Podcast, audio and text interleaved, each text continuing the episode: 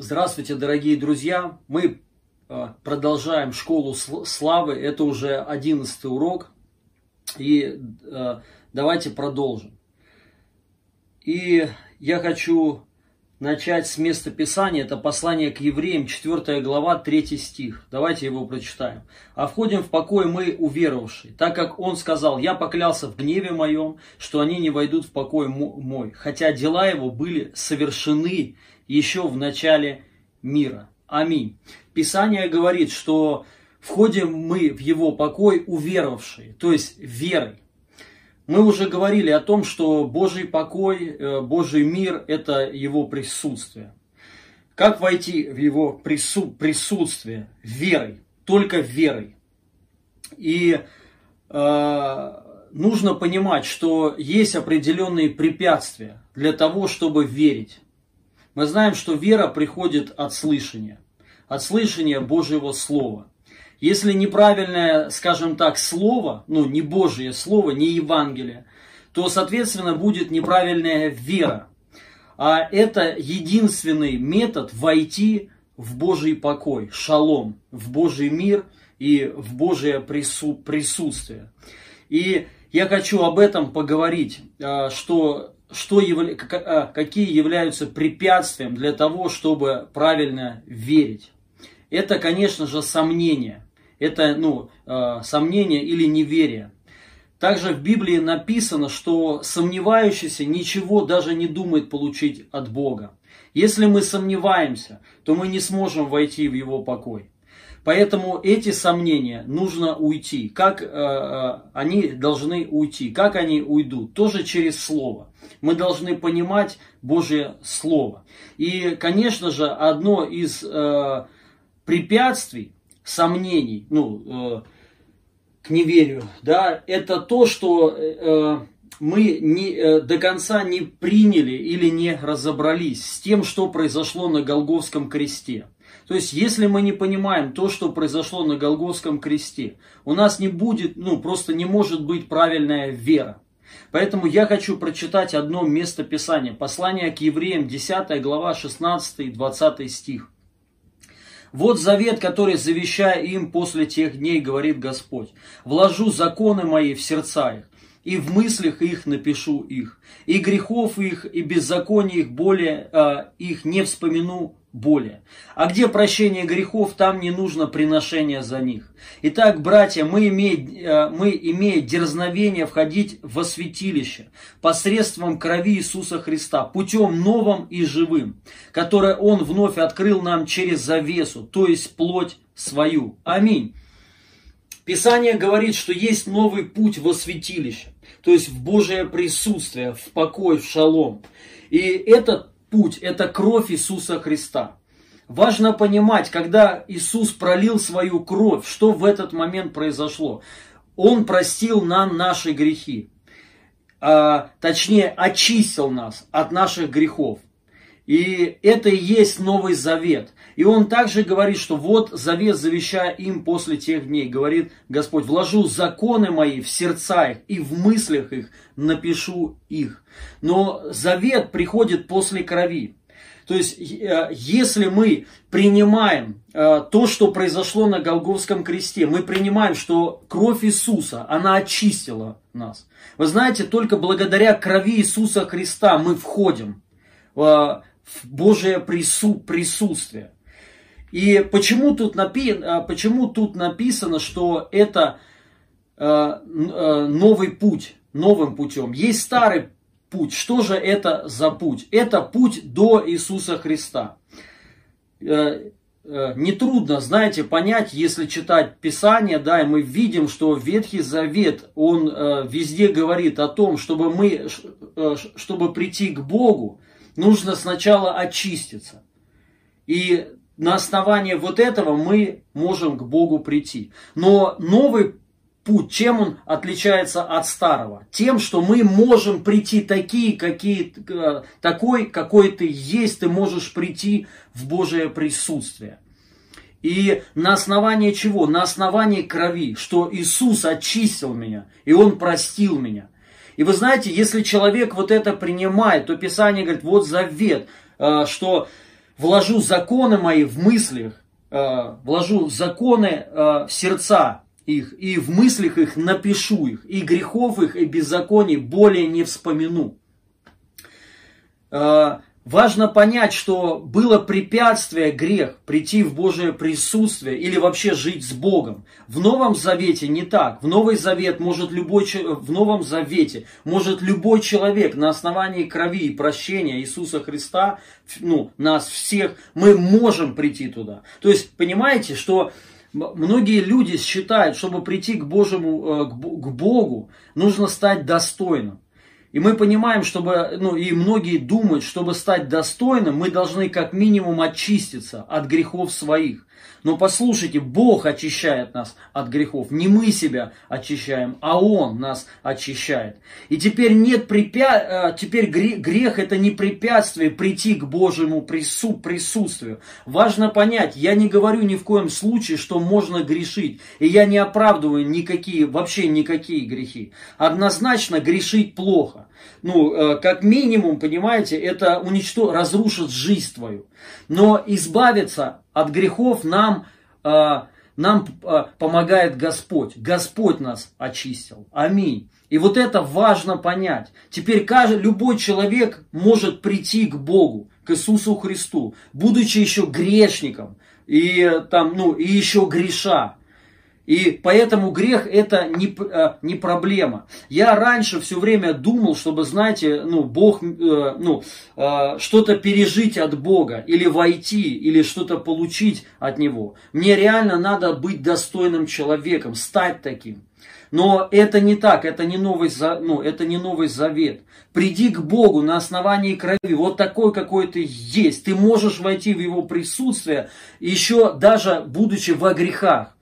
И он, ну, как бы сделает работу свою. Он, он с, а, сам в сердца, свои, а, а, в сердца на, а, наши вложит а, законы свои, законы не Моисея, а законы Духа, законы, свобо, а, законы свободы. И в мыслях напишет их, понимаете? Именно перепрошивка произойдет в Божьем присутствии. Поэтому, если у тебя есть какие-то проблемы с грехом, э, у тебя есть есть выход. Это приди в Божие присутствие верой. Поэтому мы должны понять, чтобы не было сомнений, что э, ну, сомнений э, путь есть. Это принять, что Бог простил тебя и очистил тебя. И мы входим в Его покой благодаря крови Его. И это нужно понимать. Также я еще хочу прочитать одно э, место Писания. Это Евангелие от Иоанна, 16 глава, 7 по 9 стих. Но я истину говорю вам, лучше для вас, чтобы я пошел. Ибо если я не пойду, утешитель, э, утешитель не придет к вам. А если пойду, то пошлю его к вам. И он, придя, обличит мир о грехе, о правде и о суде. О грехе, что не веруют в меня. Мы, э, также есть, знаете, э, такое понимание, да, кто-то ну, говорит так, да, и может быть вы так считаете, что Дух Святой обличает нас в грехах. И Дух Святой сам не пустит на, нас да, э, ну, в Божие присутствие. И, соответственно, Дух Святой не может быть на нас, если мы еще в каких-то грехах. Но важно понять, о чем нас Дух Святой обличает. Он не обличает нас в каких-то грехах, а, а обличает конкретно в одном грехе – неверие неверие в Иисуса Христа. Получается, если мы не верим в то, что произошло на Голговском кресте, что Иисус плотью своей открыл новый путь, и это путь живой, и он э, реально работает. Это не мертвый путь, а живой путь. Если мы в это не верим, то, понимаете, Дух Святой на этом основании будет обличать тебя. В неверии, что ты не, э, не, ве, в Иисуса Христа. И ты будешь чувствовать всегда осуждение. Но несмотря э, на то, в какой ты позиции сейчас находишься, прими, что э, кровь Иисуса Христа открыла доступ, доступ открыт. Если ты в это поверишь, что не на основании твоих дел, не на основании того, что ты очист, очистился, а на основании только пролитой крови. И Он простил тебя. И Писание говорит, так Дух Святой говорит, что грехов их более не вспомину. Он не помнит наши грехи. Он только один, неверие. Потому что это один грех, который преграждает человечество э, э, от Бога только один грех – неверие. Но если люди уверуют, что Он нас простил, и кровь Его очистила, крови Его достаточно для того, чтобы мы вошли в Его присутствие. И вот когда вот это происход, происходит, мы верим, что на основании крови, не, не на основании дел моих, не на основании праведности моей, но только на основании того, что сделал Иисус Христос. Я верой туда вхожу, доступ открыт, все. И это воля Божья. И я уже, э, когда я туда вхожу, вот там происходит преображение личности моей, жизни моей, понимаете? Вот там уже не могут быть э, никакие грехи. Там от тебя отпадет все, все как шелуха. Это то же самое, вы знаете, когда приходит грязный человек, что мы ему говорим? Что сделать ему надо? Помыться. Просто пойти в душ или в баню. Но вот представьте, перед тем, как, ну, э, если бы мы вот говорили так, тебе нужно помыться, ну, чтобы тебе э, прийти в ванну, тебе надо сначала очиститься. Как без ванны можно очиститься? Важно понять, Иисус нас очищает, и Он нас очистил. И Он и есть то, э, тот, кто меняет наши жи- жизни и преображает. Но нам только надо прийти к Нему на основании веры и пролитой крови Иисуса Христа. Аминь. И это нужно, конечно, дорогие друзья, понимать.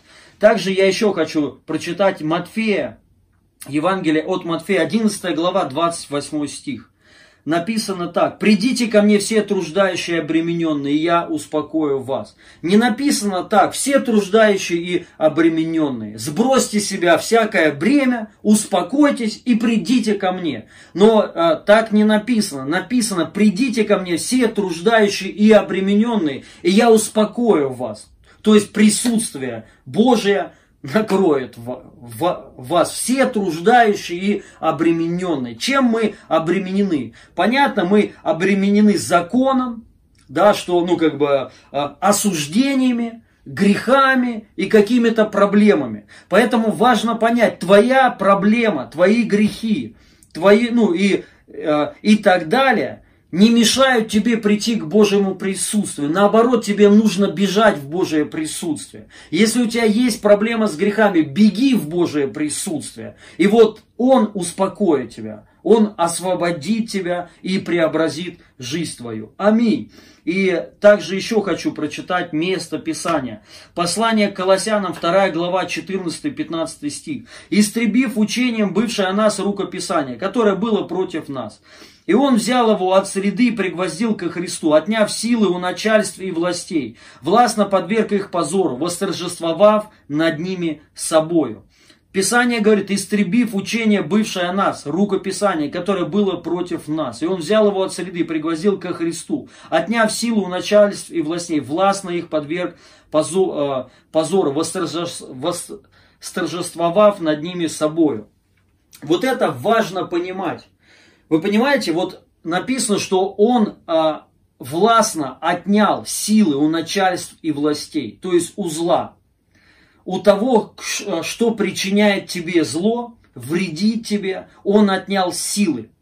Но это начинает рабо, а, работать после того, то есть другими словами, зло останавливается в жизни твоей только тогда, когда ты вот эти вот первые а, первые строки принимаешь в жизнь свою, истребив учение, бывшее о нас рукописание, которое было против нас.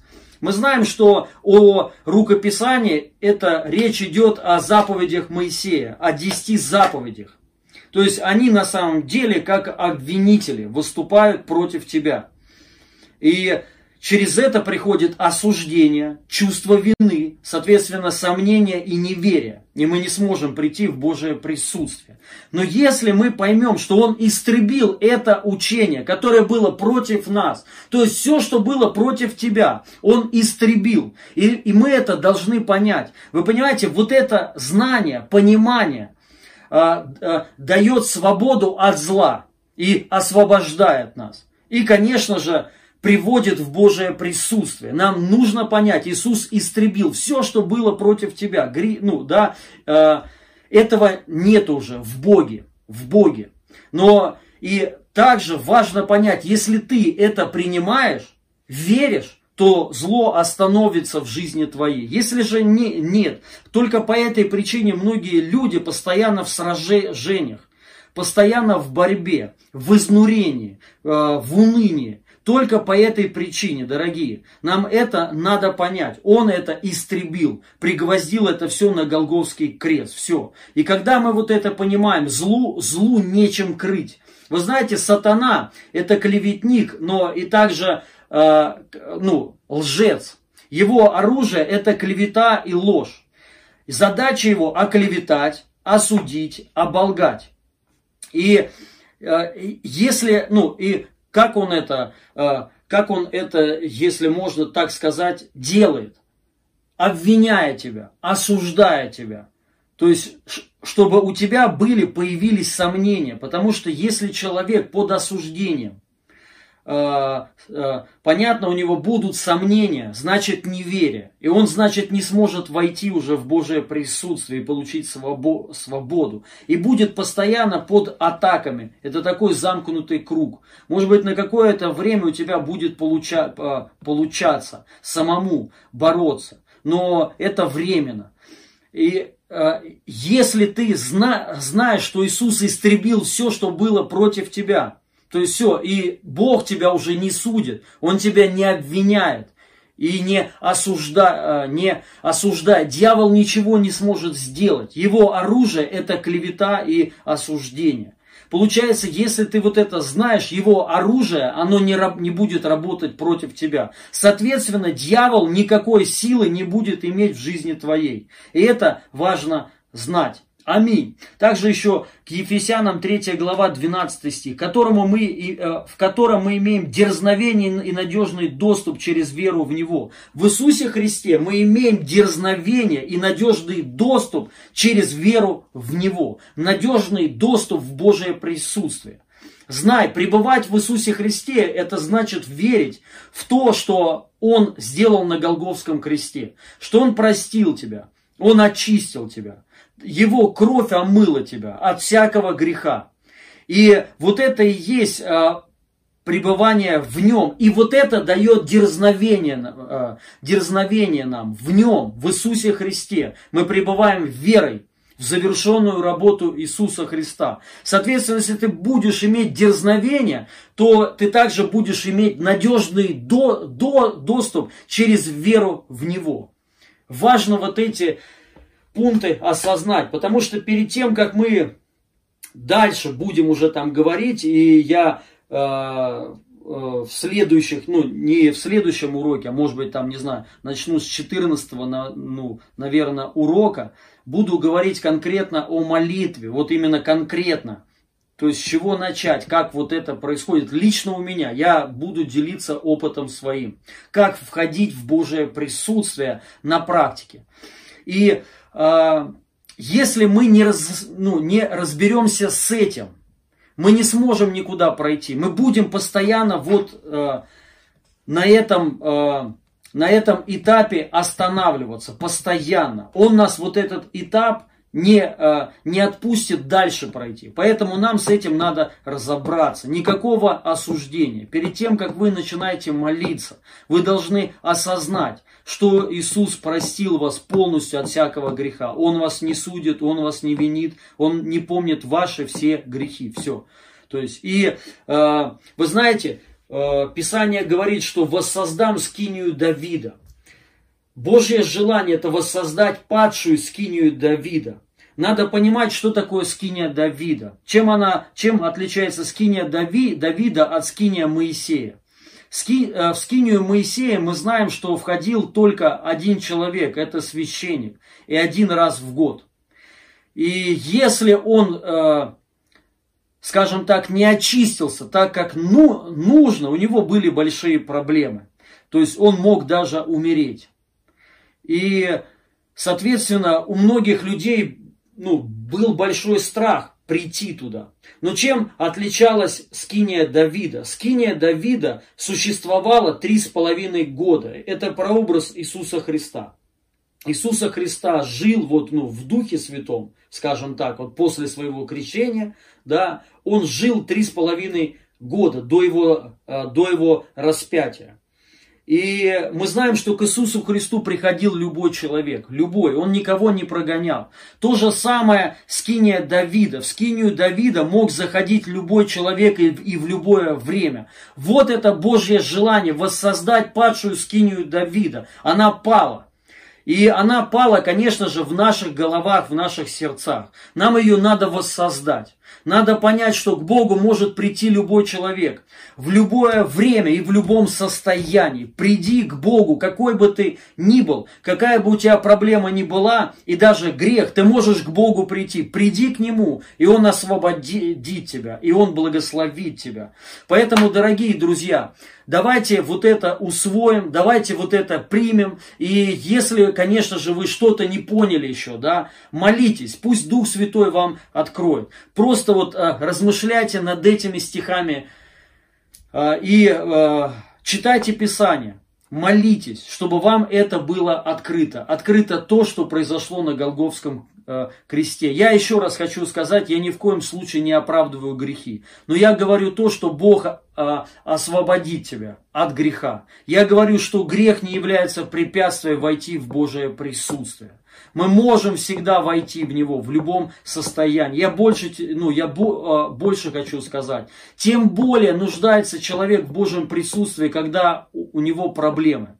Когда он там ну, когда есть какие-то грехи, тем более тебе надо бежать в, Божьем, в Божие присутствие. И там придет полная свобода от всякого греха. Аминь. Божьих благословений вам, дорогие друзья.